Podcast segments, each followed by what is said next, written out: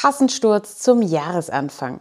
Wie viele Windkraftanlagen an Land wurden 2022 in Deutschland gebaut?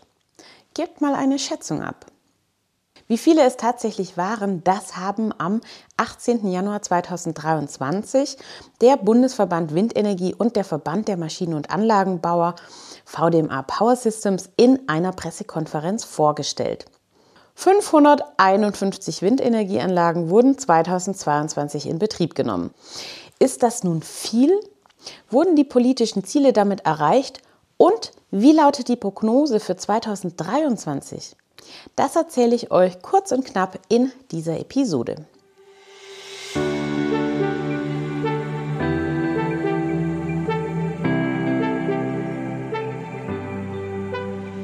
Hallo und herzlich willkommen im Windkanal, dem Podcast für alle, die einfach mehr über Windenergie wissen wollen.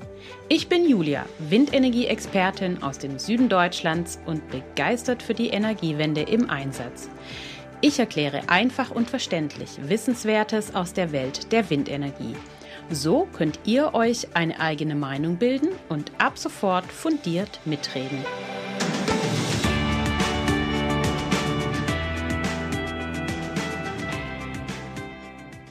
551 Windenergieanlagen an Land mit insgesamt 2400 Megawatt sind es geworden im Jahr 2022. Das ergab eine Auswertung der deutschen Windgard.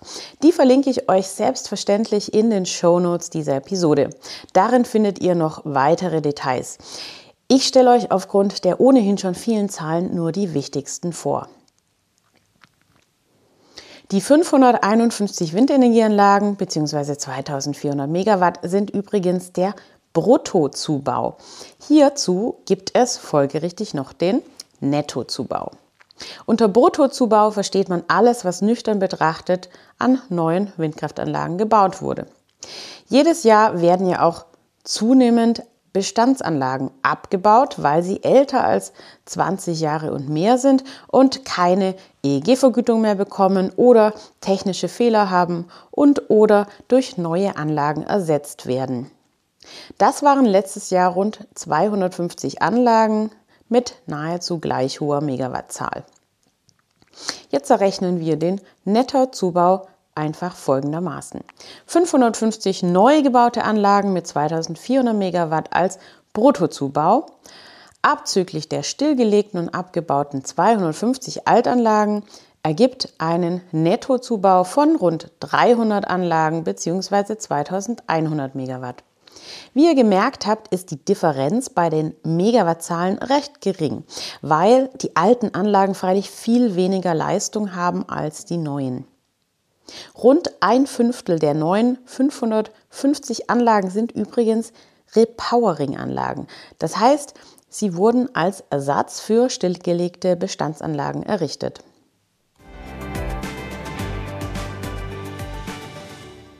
Wie verteilen sich die Zubauzahlen auf die Bundesländer? Platz 1 belegt Schleswig-Holstein mit 132 Windenergieanlagen und 23 Prozent Marktanteil. Jetzt werdet ihr sagen, ja klar, das liegt ja auch an der Küste und hat viel Wind. Hm, stimmt. Bemerkenswert ist aber schon, dass Schleswig-Holstein flächenmäßig recht klein ist und seine Zubaumenge gegenüber dem Vorjahr verdoppelt hat. Zusammen mit den anderen drei norddeutschen Bundesländern Niedersachsen, Brandenburg und Nordrhein-Westfalen mit je über 90 Windenergieanlagen stellt es rund 80 Prozent der Zubaumenge 2022. Umgerechnet in installierter Leistung sprechen wir von knapp 2 Gigawatt Zubau in diesen vier Bundesländern. Die restlichen Bundesländer tragen jeweils maximal 5 Prozent zum Bruttozubau bei. Die Schlusslichter sind, wie zu erwarten, die südlichen Bundesländer.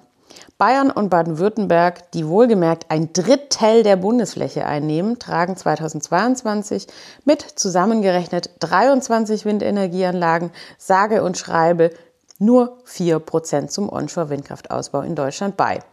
Aber auch Mecklenburg-Vorpommern, Hessen, Sachsen und Rheinland-Pfalz haben sich mit jeweils 11 bis 15 Windenergieanlagen auch nicht gerade mit Ruhm bekleckert. Es gibt viel zu tun.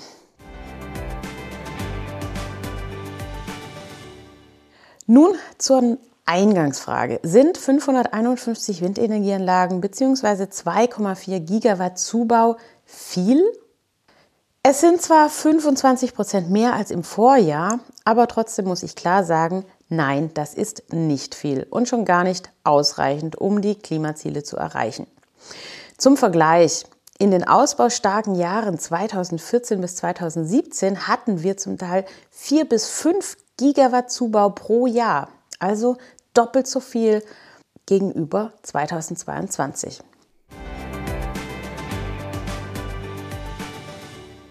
Welchen Vorlauf hatten diese Inbetriebnahmen im Jahr 2022? Die Anlagen, die 2022 gebaut und in Betrieb gesetzt wurden, haben planerisch schon einige Jahre auf dem Buckel. Die meisten haben in den Jahren 2019 und 2020 einen Zuschlag für eine garantierte Einspeisevergütung durch die Bundesnetzagentur erhalten. Also anderthalb bis zwei Jahre vor der Inbetriebnahme 2022. Wie kommt das? Windkraftanlagen haben mittlerweile eine Lieferzeit von mindestens einem Jahr. So lange ist der Zeitraum zwischen der Scharfschaltung der Bestellung, die üblicherweise mit einer ansehnlichen Anzahlung verknüpft ist, und dem Inbetriebnahmedatum. Nach dem Zuschlag der Bundesnetzagentur, der wohlgemerkt nach der Genehmigung erst erfolgen kann, und vor der Bestellung der Windkraftanlage muss bei den meisten Projektentwicklern auf Basis der finalen Vergütungshöhe für den Strom erstmal die Finanzierung geregelt werden. Und das kann einige Monate dauern.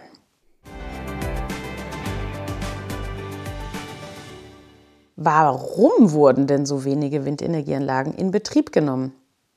Das hat mehrere Gründe. Allen voran, wir haben zu wenige Genehmigungen. Das wiederum liegt an den sehr langwierigen Genehmigungsverfahren mit hohen Hürden.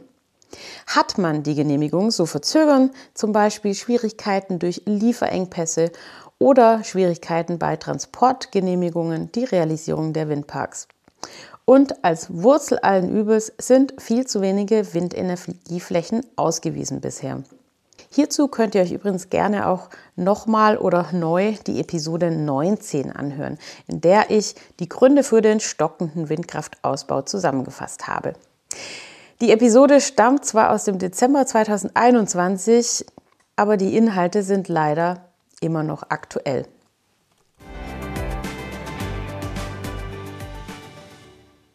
Was bedeutet es denn eigentlich in der Folge, dass wir solche geringen Ausbauzahlen haben in den letzten Jahren? Mal abgesehen von den quasi für immer verlorenen, nicht produzierten grünen Kilowattstunden, hat der geringe Ausbau natürlich auch eine starke industriepolitische und wirtschaftliche Auswirkung. So haben zum Beispiel Windenergieanlagenhersteller einzelne Produktionsstätten in Deutschland geschlossen. Außerdem werden dann äh, Lieferkapazitäten, die bisher regelmäßig in Deutschland gebucht wurden, ins Ausland verkauft. Das übrigens einen weitaus größeren Markt darstellt als das kleine Deutschland. Wie ist die Prognose für 2023? 2022 wurden 842 Windenergieanlagen mit 4200 Megawatt neu genehmigt.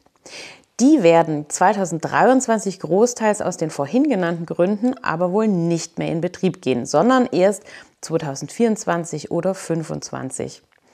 Das politische Zubauziel für 2030 lautet übrigens stolze 4,5 Gigawatt Zubau. Die Fachverbände gehen realistischerweise von 2,7 bis 3,2 Gigawatt aus.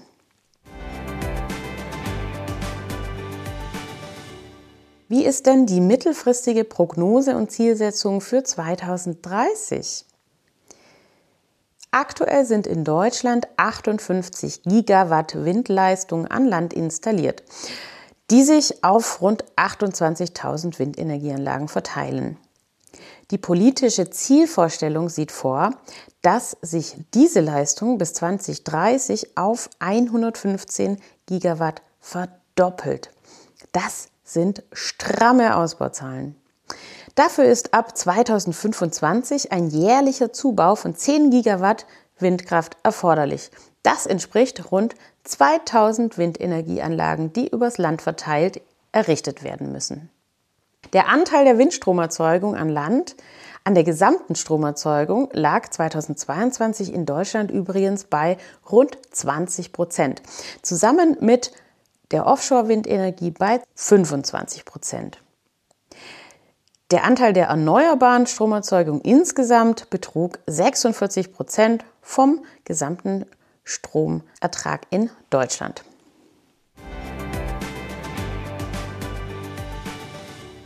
Sodele. Ihr habt heute also in aller Kürze Folgendes erfahren. Erstens, 2022 sind 550 neue Windenergieanlagen in Betrieb gegangen.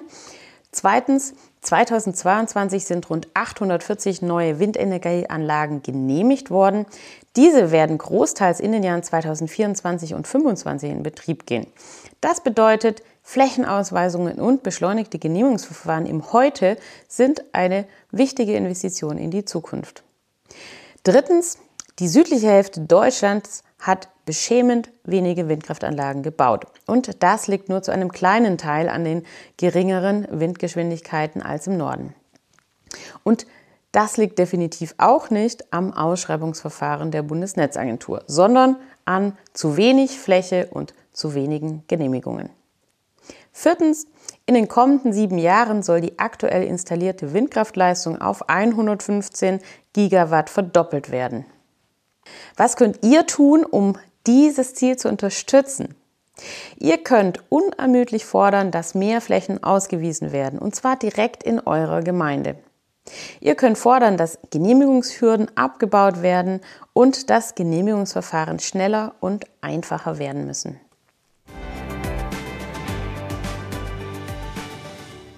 Ihr Lieben, das war nun also endlich wieder eine neue Episode im Windkanal. Viele haben mich darauf angesprochen und angeschrieben, wann ich dann wieder etwas veröffentliche. Ich bin derzeit in verschiedenen Lebensbereichen stark eingespannt, sodass für mein Herzenshobby Podcasten oft leider die Zeit fehlt. Insbesondere die bereits im Oktober 22 angeteaserte Interviewfolge zum Rotorblattrecycling wird sehnsüchtig von euch erwartet. Sie ist in Arbeit, so viel kann ich euch verraten. Wenn euch diese Episode gefallen hat und insgesamt der gesamte Windkanal, dann empfehlt ihn doch gerne weiter und vergebt Sterne und Punkte auf iTunes oder Spotify. So tragt ihr nämlich dazu bei, dass immer mehr Menschen auf den Podcast aufmerksam werden. Und ganz nebenbei freue ich mich natürlich sehr über Lob in Form von Sternchen. Schön, dass ihr heute mit dabei wart. Bis zum nächsten Mal im Windkanal. Eure Julia.